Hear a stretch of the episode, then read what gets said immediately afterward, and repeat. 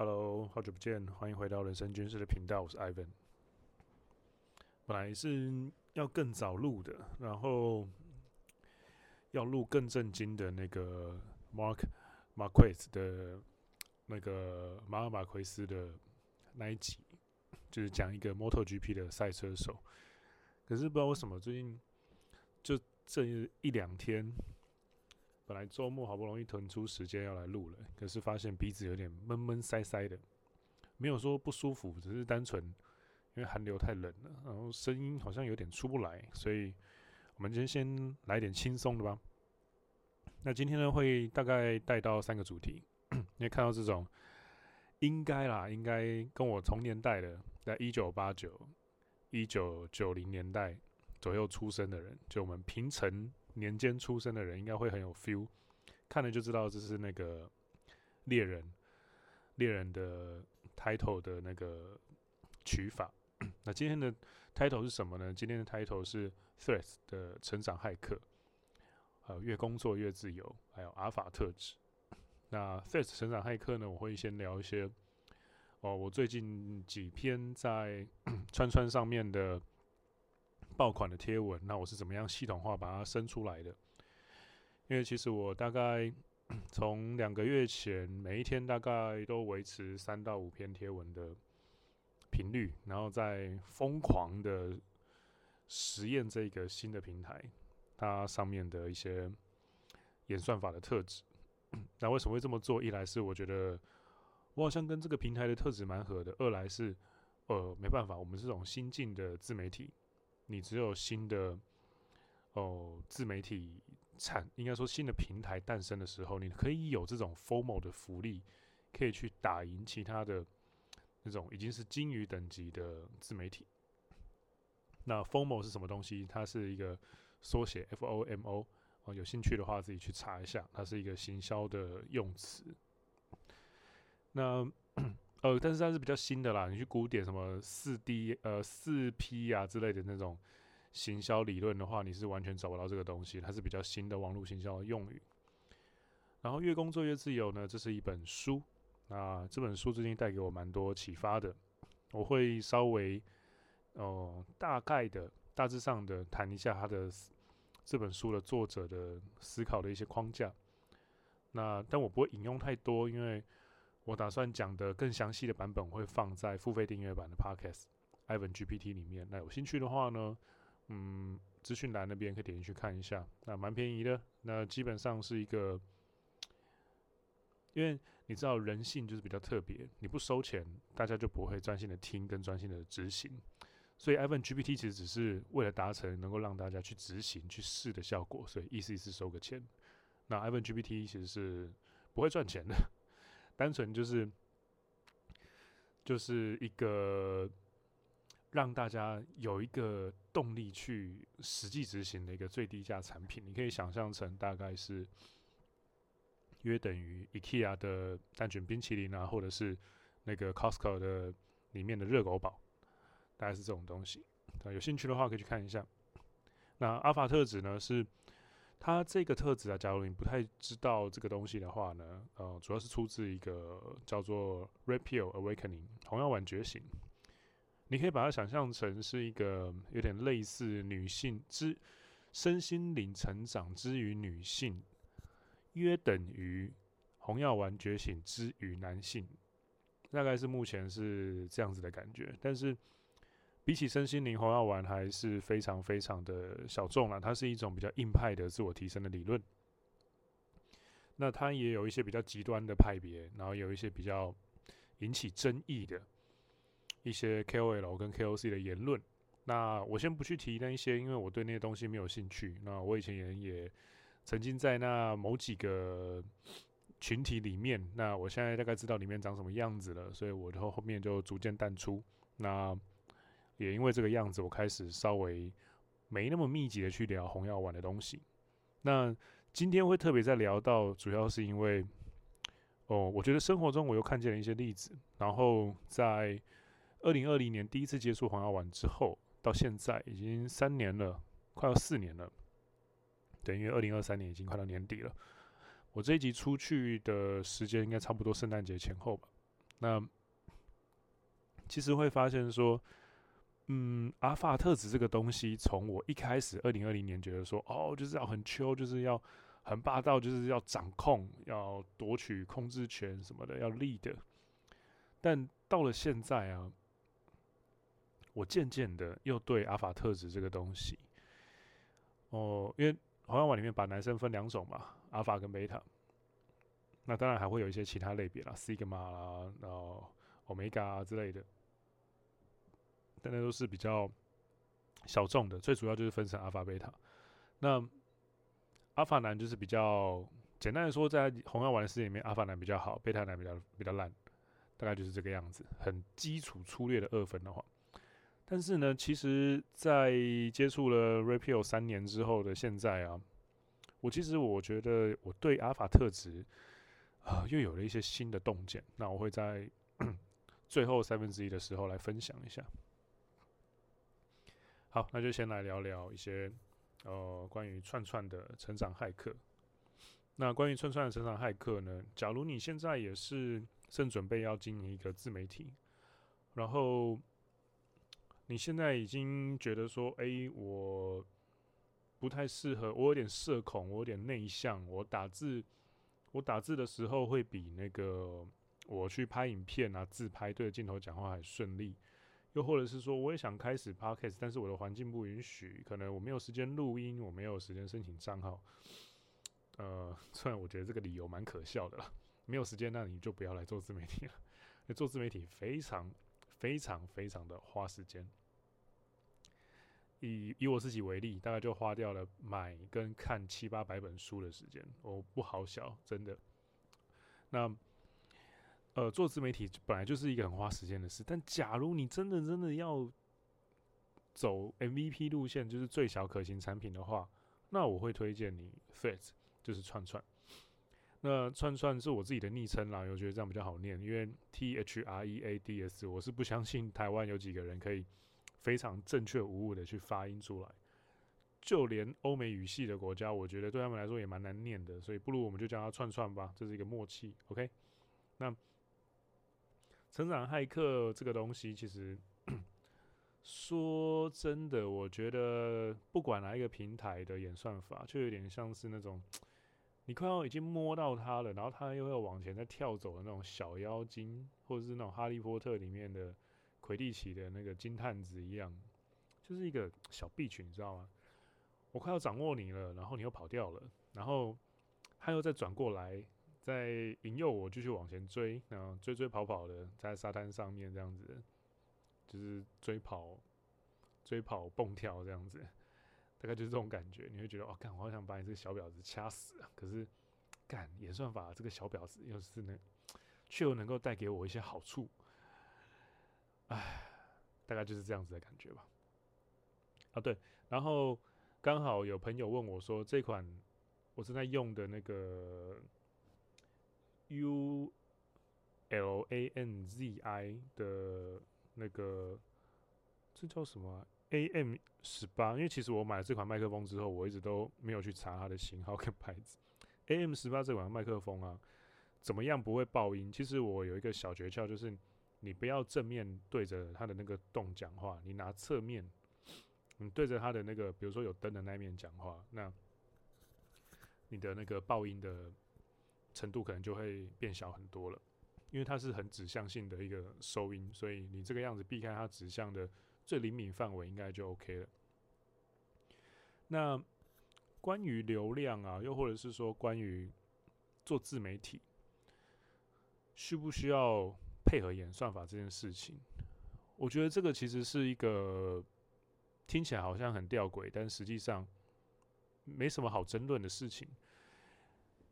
嗯，对啦，你说我走铁粉经济，我走我走铁粉的路线，那没错。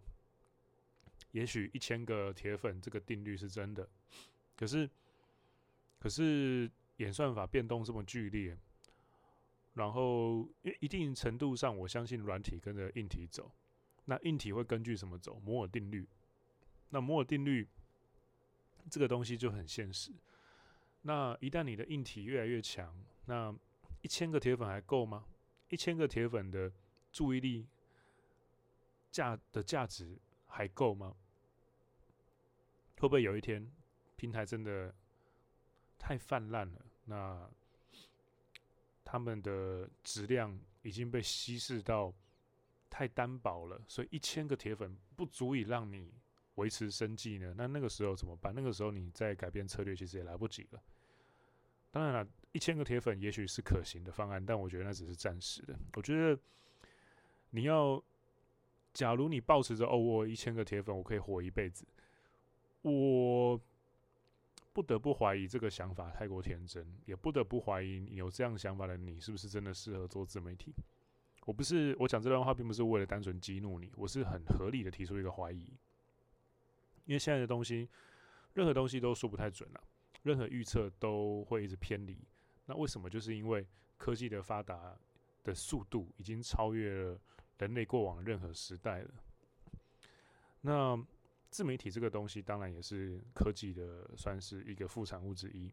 那假如你真的要玩好串串的话，那怎么玩？怎么样才会有流量？那我跟你分享几个我最近的洞察哦。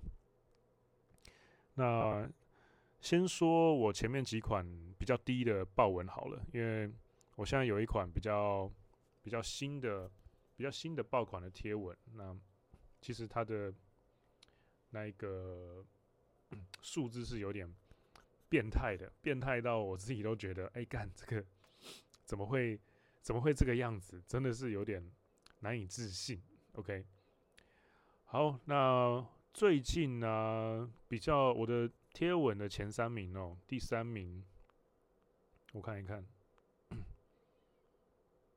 第三名是，第三名是好，我最近的第三名是，其实第三名还蛮无聊的耶，我不知道要不要讲，第三名是讲那个。呃，我分得出唇釉跟口红的那一篇。假如你想看实际的案例的话，你可以搜寻 Ivan，呃，底线 PDCA，I V E N 底线 PDCA 的串串账号，你可以直接去对我的这些贴文去看。这篇贴文就真的还好，九十五个赞，六个回复。那它实际上的数字呢，我可以非常坦诚的跟你分享，观看次数就三五四六，按赞九十五，引用两个。OK，这是这个礼拜的第三名。嗯，其实蛮弱的。我现在的粉丝数是一三一七，那 已经已经是已经是我的穿我的 IG 的两倍以上了。唉，这真的是有点有点怨叹。好，接下来第二名呢？第二名的贴文就比较屌了。第二名的贴文是这样的，我讲了一个观人数，就是我发现观人数或怎么看人这些东西啊，好像大家都。诶、莫名其妙蛮有兴趣的。这个有兴趣有这方面钻研的人呢、啊，可以多写一下。那观人数我写的什么呢？常年观察后的归纳，其中一种不适合长期合作的特点就是容易激动。这种人呢，容易一点小事就面红耳赤，情绪系统容易受到扰动、易怒，所以或者是能够轻易的煽动。在这样的特质下呢，你跟他的约定很难跨情间的成立。他只要一换环境，就很容易触发别的。强烈情绪把跟你的理性约定覆盖过去，不管是感情的长期关系，或是商业上的合作伙伴，这种人闪越远越好。而且通常呢，这种人身上都臭臭的，就连流汗也会有一种充满杂质的感觉，感觉体内的生物化学环境就不是很妙。少分享，希望对翠友有方有帮助。那这一则的互动呢，就比较出色一点了。这一则的互动啊，大概是在十二则回复，三百五十个赞，三百四十九个赞。转发没有发，没有加任何文字的转发是二十一个，有加文字的引用是十四篇，然后总观看次数就触及就蛮多，其实观看次数就是触及了，总观看次数就真的是比较变态了，两万两千九百五十四，两万三千，两万三千人看过这篇贴文。你就知道说有被演算法眷顾跟没被演算法眷顾是差多少，而且这一篇礼拜五发的，它是之后数字一定还会再涨。通常啦，一个内容出去之后，大概隔个五天到七天去看会比较准。到时候一个礼拜之后，我们再回头看看它会变怎么样。那我在猜这一篇主要是因为呃，最后实用贴文后面配了一个味道的反差，这个东西应该大对大家来说蛮新鲜的，而且小实用，我觉得小实用。那这边为什么会爆红呢？这边我推荐大家一个小技巧，你一天里面发的文章里面最红的那一个，马上把它丢到你的个人置顶，有机会会有一些自来客是看到你的，先点你的 IG，再点你的页面。那这样的话，就会在你的个人页面直接看到那篇文。你可以增加这篇原本就爆款，因为你在自然状态下就爆款的文，很高几率对你的 IG 感兴趣，再点开的人看到，也一定会，也一定会中，中的几率更高。那倒不如你就是原本就会中的东西，你就再把它 pin，你再把它置顶到置顶有一个英文字就是 PIN 啊，pin，就是插那个大头针上去的那个 pin。拼上去你的个人档案、个人页面上面，然后呢，还有一个小技巧，在这边再分享一下。等一下喝个水。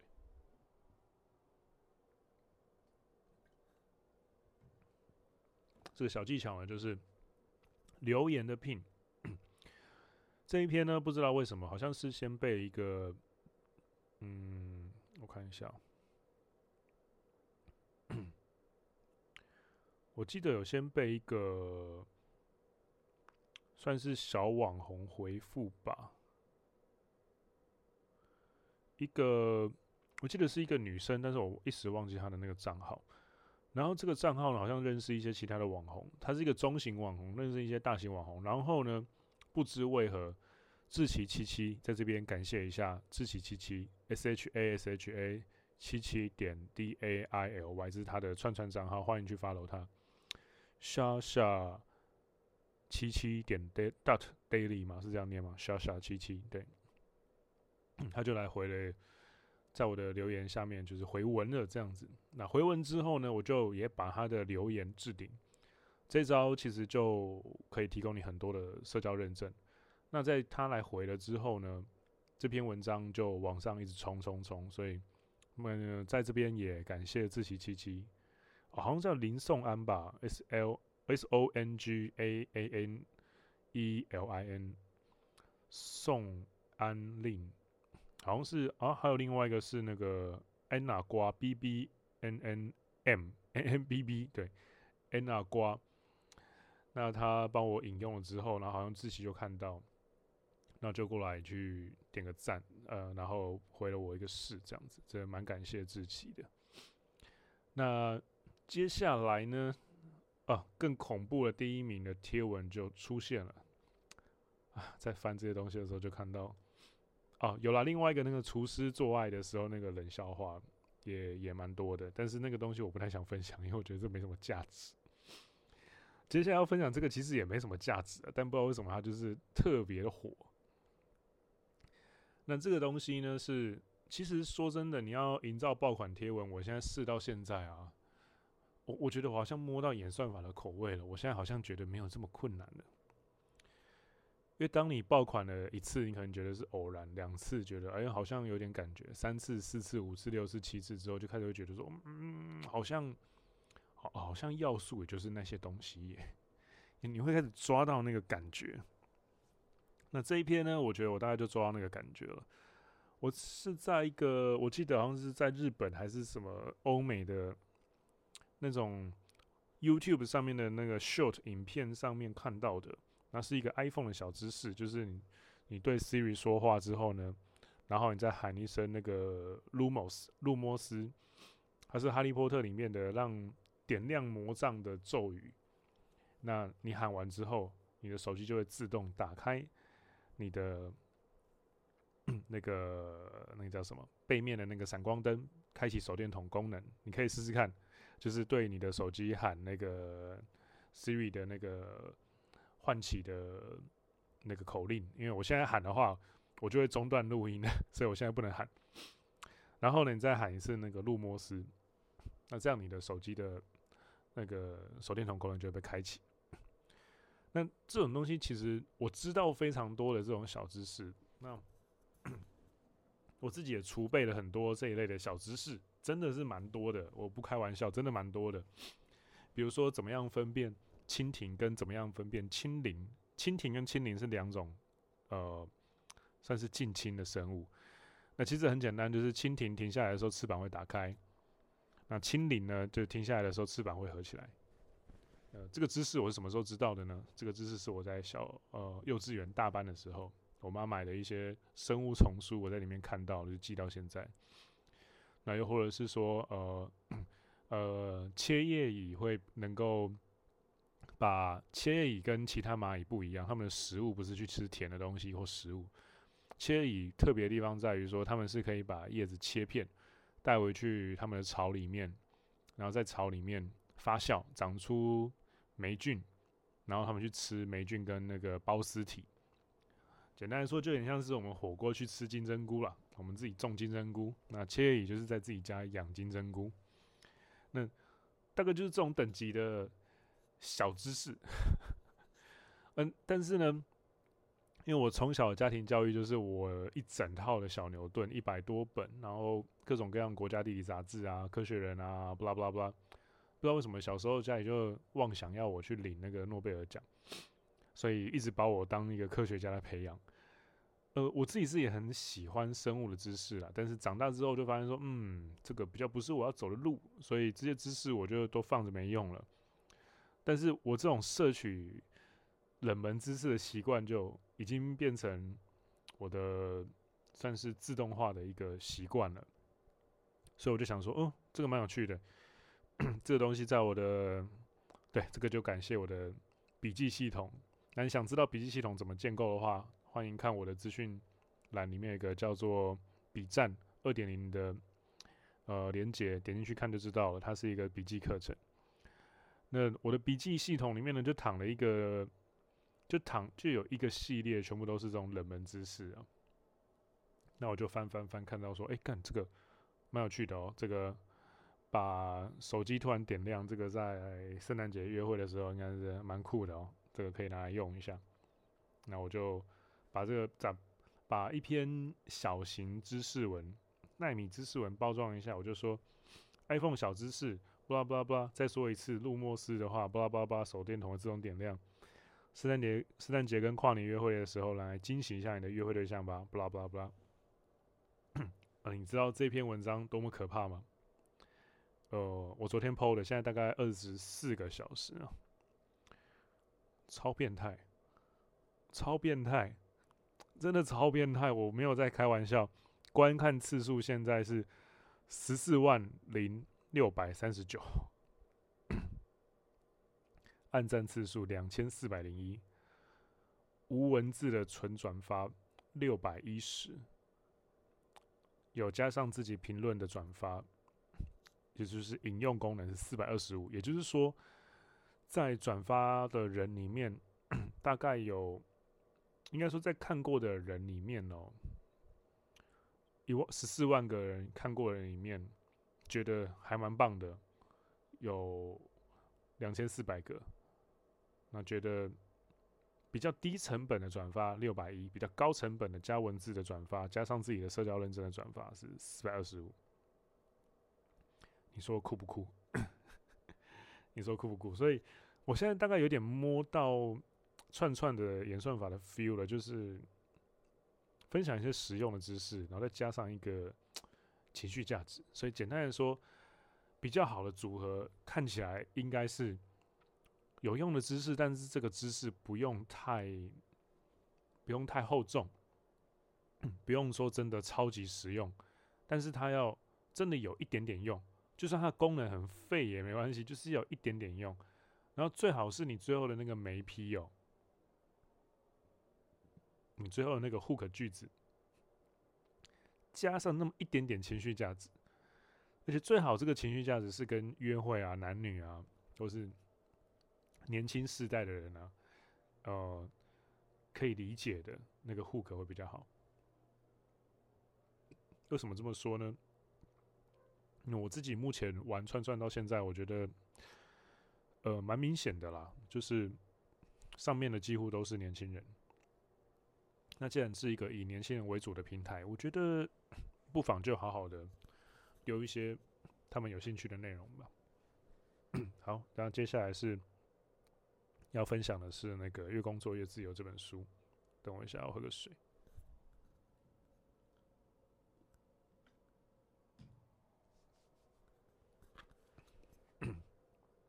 那《越工作越越自由》这本书，我就不多做介绍。它是一个由呃一，它是由一位叫做 Emily 的女生所写的书。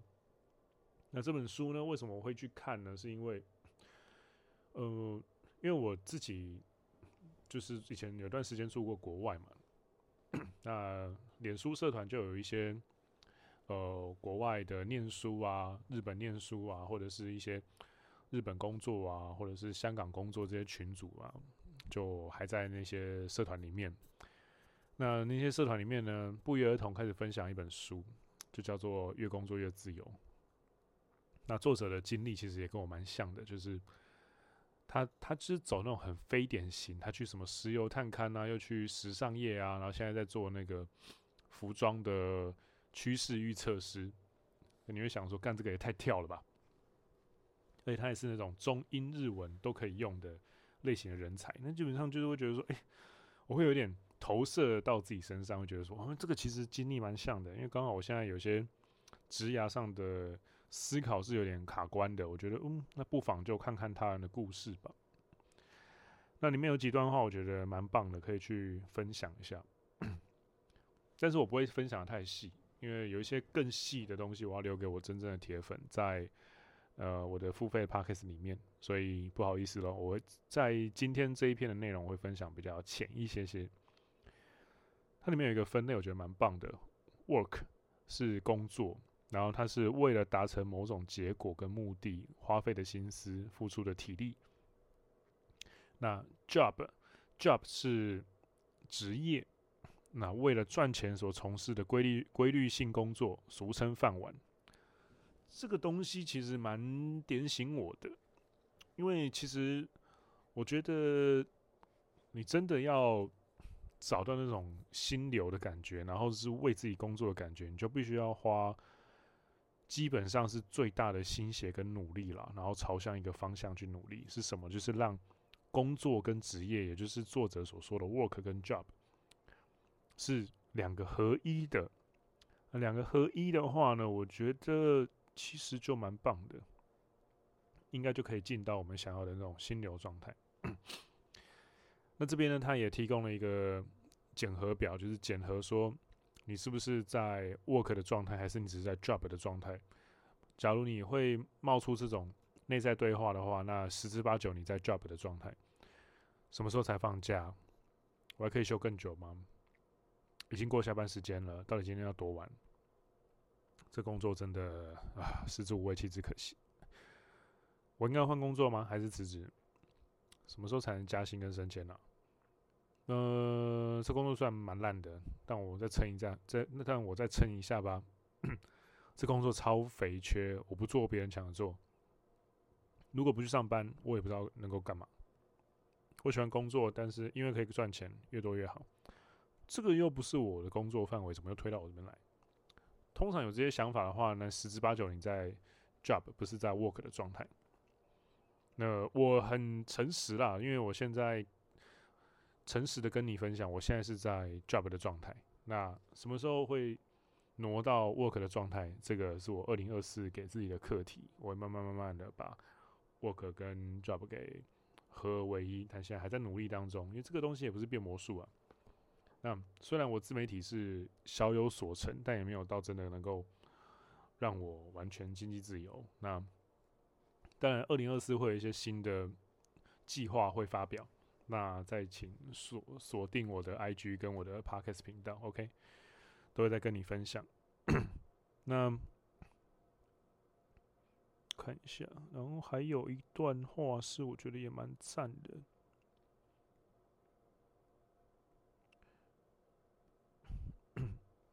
这边 Emily 也提到了一段话，就是她说：“当你为自己强烈的信念和个人的意义去选择工作的时候，你的内在就会被满足，你会得到非常大的成就感。当中的逻辑是没有人可以理解的。这句话蛮重要，当中逻辑是没有人可以理解的，你只有自己能够理解你自己。也因此，这个时候别人对你评价就一点都不重要了，也不会干扰到你，因为你内心的满足已经远远大过于外界的杂音。嗯，这段话其实也蛮触动我的，因为很多时候我很应该说，以前的几份工作我还是有进到 job 跟 work 合一的状态。那之后离开就单纯是因为我的直觉内在的对话告诉我说，已经不是合一的状态了，我要去分开去追求新的 job，然后这个 job 是可以贴合我的 work 的需求的。但通常假如还在合一的状态的时候，我就有这种感觉，就是我现在这件事做得很开心，但别人是无法理解的。就好比说现在在研究各种各样的演算法啊，研究 Podcast 的器材啊，研究一些嗯。呃行销漏斗的知识啊，或者是说做自媒体的一些很很琐碎零碎的东西，但是其实别人觉得说你是头壳派坏去吗？还在干什么？研究这些很枝微末节的小东西。可是该怎么说呢？在研究这些东西的过程当中，你会知道说啊，这个东西以后我 maybe 会变成我的某一门课的某一小段语句跟基本元素。那在我那门课未来会有的这门课的学生，那他就能够因为这段知识，让他能够被更多世界上的人看见，他的价值就会更容易被发掘。我可以帮助一个人完成他的人生。那我想到的东西是这些，但是这些内在对话是没有人能够知道的，所以，嗯，也是为什么我觉得跟你分享这段话蛮重要的原因。还有一个最后一句，虽然他的书的内文我已经截了非常非常的多了，但是今天时间有限，我就分享这几段就好。最后一段是这样子，嗯，Emily 提出了一段话，我觉得如梦初醒。对于没有标准答案的事，没有什么比想更浪费时间。这个东西就好比说。去年的差不多这个时候，好像十二月十七吧，还是几号？呃，差不多去年这个时候，因为今天是十二月二十号嘛。那我跟 J 还有 AW 两个自媒体好朋友，我们在南京复兴站附近的一个会议厅，那我们办了一个叫做 AlphaGo 的讲座。当天到场好像三十几个吧，三四十个人左右。那基本上都是我们各自的铁粉啊。对啊，然后我们就在里面提了一些，哎，对于二零二三年的预测啊，还有，其实基本上我们提的东西都变成真的。那还有一些我们，呃，我们觉得说，假设你要成为一个 Alpha Male 的话，那你有哪些努力应该要去做啊？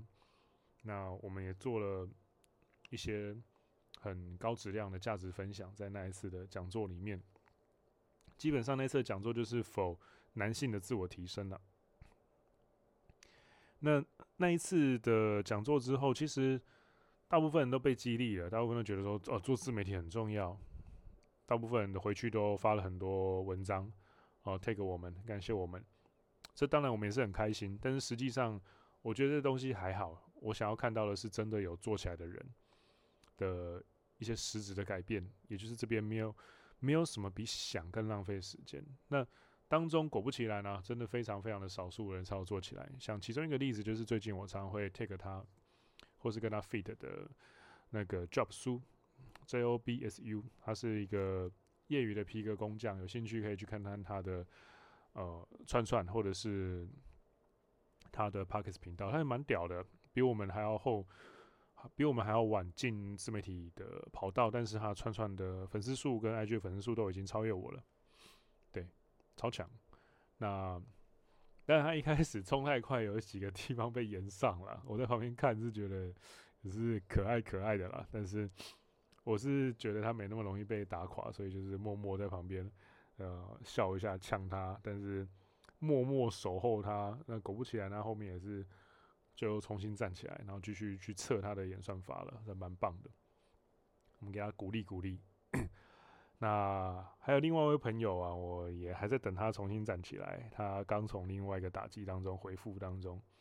那那我们拭目以待吧。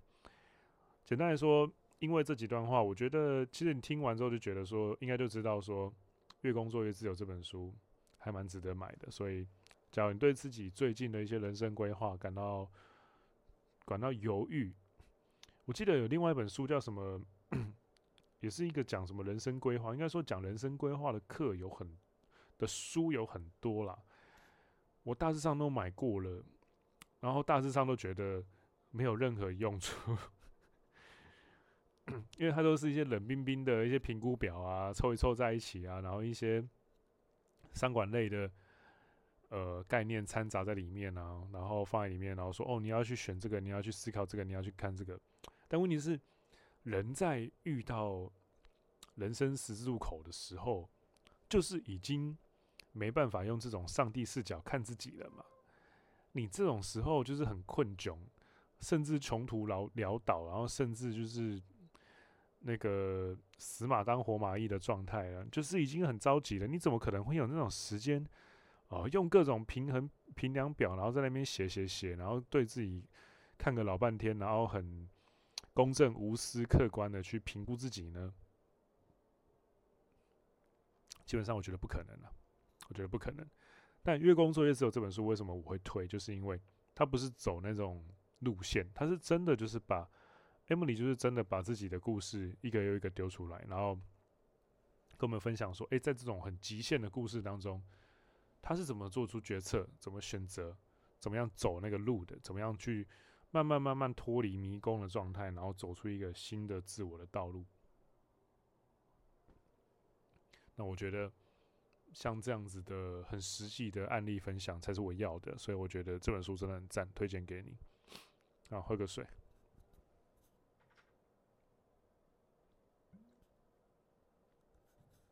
然后，然后最后一个呢是，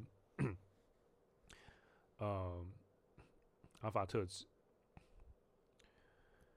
好，阿法特质这个东西啊，简单的说就是在 Rapio 里面，呃，分成两种，一种是阿法男，一种是贝塔男。那阿法男就是比较处于领导地位的，那贝塔男就是处于比较非领导地位的。嗯，但其实我到现在啊，三年多之后，我开始觉得这个世界并没有这么的二分法，尤其是在服务业跟自媒体兴盛之后，其实很多东西随着工具的升级还有演变，这个时代没有办法沟通的能力、协调的能力。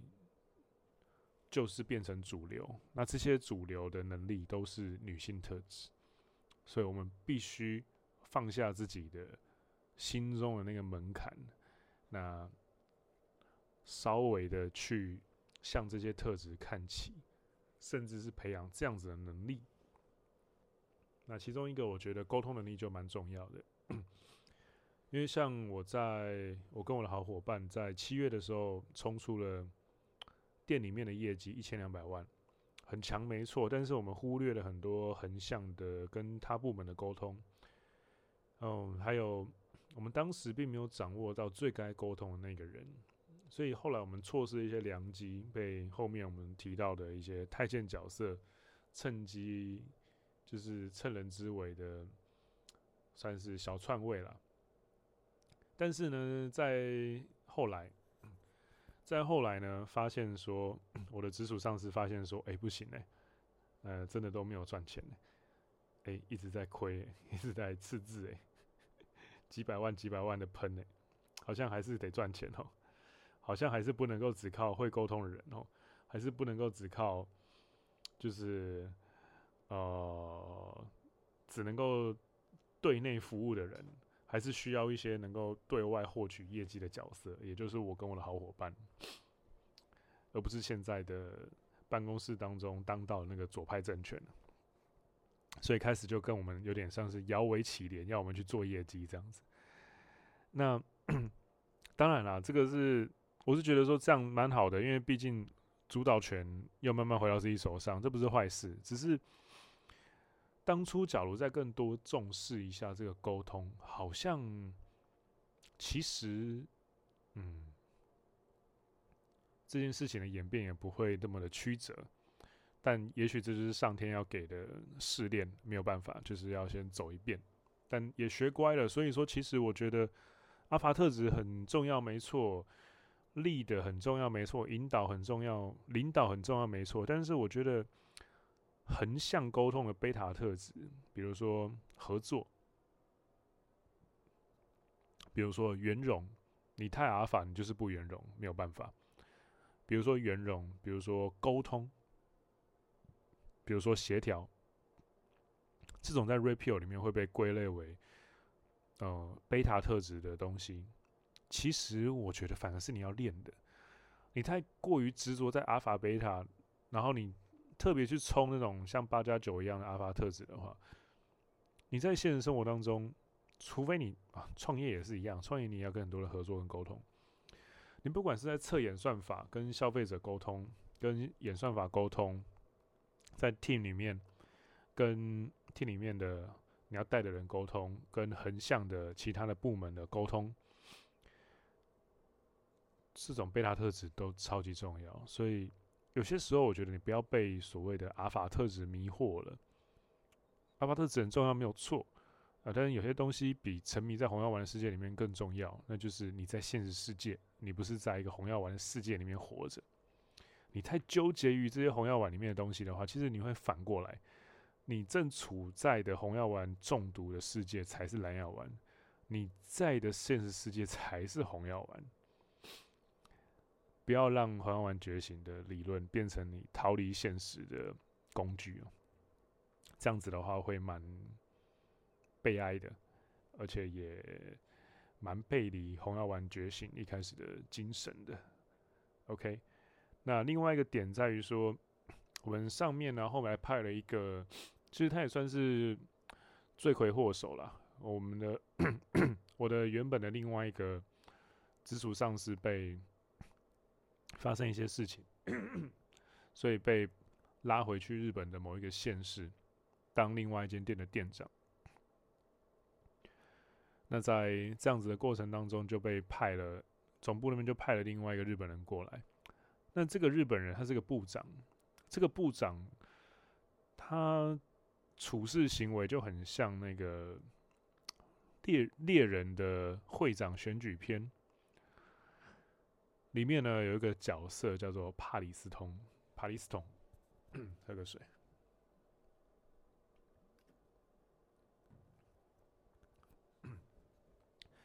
那帕里斯通这个人就是 很阴湿，整天都笑笑的，然后做很多事情就是故意捣乱，然后没有个章法，然后他做事情就是很很随便，有的时候很草率这样子。那最近我才发现，说他对一个算是日本的后辈，然后我的后辈啦。那 因为他们其实 被派过来压力很大，然后也发现说台湾人很难动员，台湾人都不听话。那整间公司三十几个员工，日本员工也就那四五个，所以他几乎是没有办法让所有台湾人听话，他几乎是没无法好好的控制整间公司。所以他就有一些压力性的发言啊什么的，然后会去针对那个日本的后辈这样子。那最近因为一些事情跟那个日本后辈走的比较近，然后才知道这一些东西、这些故事。那知道这些故事之后，就真的觉得说，嗯，阿法特子这个东西啊，我觉得假如你真的要去 贯彻怎么样成为一个阿法男的话，我觉得有一件事情你可以做。这个东西叫做一致性。你假如真的觉得你这么好，或者是说你人生中有某一些，呃，算是原则要去贯彻的话，那就请你从头到尾都这么做。那不要人前一套笑眯眯，然后人后一套，就是因为你你太圆融了，导致你的事情都推进不了，累积很多压力，然后你去出气在一些。呃，无法抵抗你的人身上，然后去对他们做一些言语的暴力啊，或是一些冷漠的控制啊之类的。他们也许因为立场哦，或者是也许因为他们的精神本来就比较弱，没办法去抵抗你，没办法去脱离你这样子的掌控。但是你要知道，人会成长哦，然后你要知道有所谓的因果，然后有所谓的，我自己是相信因果这个东西，就是所谓的伤，就是所谓的乱度。那个东西有一天会像回力镖一样飞回来的。你现在这个样子去欺负跟霸凌，甚至我觉得这种这种男生就是所谓的家暴男会有的，就是人前的一个样子很完美啊，然后或是都笑笑的，然后都装作没事，然后人后就是会突然就是摔东西啊，然后家暴自己老婆啊小孩那种人，大概就是我现在 这一个新的那个直属的这个部长，那。他的那种特质，我觉得就是很 阴湿，然后我们缺乏了一致性。简单来说，就是他表现的好像都无所谓，都笑笑的，但实际上他一直不断的把压力发泄在一个很弱小的人身上。这个弱小的人是他可以完全控制的。那为什么我会说这样子做不是好事，而且这样子做也不阿法呢？以控制来说，以以领导来说，或者是说以一些比较表面的效度来评估他的话，你会说他是阿法吗？嗯，他当到部长，嗯，他呃算是可以领导一些表面的东西。你假如很表面向度的去看的话，你一定会觉得说，哦，他很阿法。但实际上，他缺乏了一致性，而且他欺负弱小，然后又没有什么操守，因为他常常会。对那个弱小人讲另外一个更高阶的人的坏话，但是那个弱小人他两个人都会同时在他的现实生活中呃相处，所以他就会觉得说，哎，这样子压力很大，而且他在他面前讲那个坏话的方式不是一般的那一种，是真的真的会讲一些很黑暗的那种话去形容这个人，比如说想杀了他之类的。那这种人，我觉得。以我的标准来看，maybe maybe 你以很非常表面效度的角度去看，他很阿法。是以我来看，他就是一个，呃，真的是蛮类似猎人试验一开始出现那种东巴那种新人杀手的人，就是只敢欺负弱小，一点都不阿法。甚至某些层面上，我还蛮鄙视这种人的。那当然了，我现在工作上也还是会。还是会就是基本上最低程度的去 follow 他的一些一些指令啊，但是基本上不太会给予相应的尊重。我就是用非常敷衍的态度，然后打哈哈的，就是过去这样。那他也知道我对他并没有半点的尊敬啊，所以基本上就是在一个合理的范围内相安无事这样子。那在更高阶的那一个头，他也知道说哦，我是不太可能被这样的缰绳拴住的，所以他其实后来也放弃了。那我的好伙伴就更不用讲了，更比我更狂暴，根本是烙印烙印勇士里面的凯兹的等级，所以基本上我们两个在他的算是无法地带里面了。那当然我也有我的其他底牌，所以才敢这样玩。我不推荐大家用这样子的方法去做事。我只是单纯因为知道说，哎，我很清楚我自己想要什么。那现在这个职场对我来说就是一个 job。它不是一个 work，所以我最低限度的配合，那最低限度的丢出他们想要的东西，达成 KPI，那其他时间你就不要来烦我。那讲这个例子呢，并不是要去说哦，我超强啊，所以艾文好棒棒啊，然后不不用听话也过得很好，并不是，而是我希望你在，假如你也正在 run。呃，RP，你也正在走红药丸觉醒之路的话，有一些东西你要慎选，有一些知识来源你要去审慎的思考。比如说，好比像对岸的叫 Chris 的网红，那他讲 Repeal 的方法，我觉得就超级偏激。你去走这一套，你你 maybe 你可以在夜店突然靠到几个，你长期这样子走的话，后干你绝对爆掉。你绝对没办法变成一个正常人，甚至你原本拥有的一切都会离开你，这个不是开玩笑的。那种偏离正道的阿法的走法，我觉得就不要太被洗脑比较好。那阿法特这个东西，我觉得你要常常去揣摩，你要去常常的，与其在意，比如什么，比如说什么是阿法，什么是贝塔，你不如去在意说，诶，怎么样的人，哦，会在我日常接触的过程当中全然的尊敬。好好的掌握这种人，好好的记录这种人的样子跟特质，那好好的学习他，那成为这样的人之后，好好的把你的身上的价值丢出来，那给需要的人，那他们来感谢你的时候呢，我觉得就是很简单的回他们说，你就把这样的价值再传出去给其他人就好了。我觉得这样子才是真正对这个世界有益的正向的男子气概了，那也是真正优秀的阿法特质。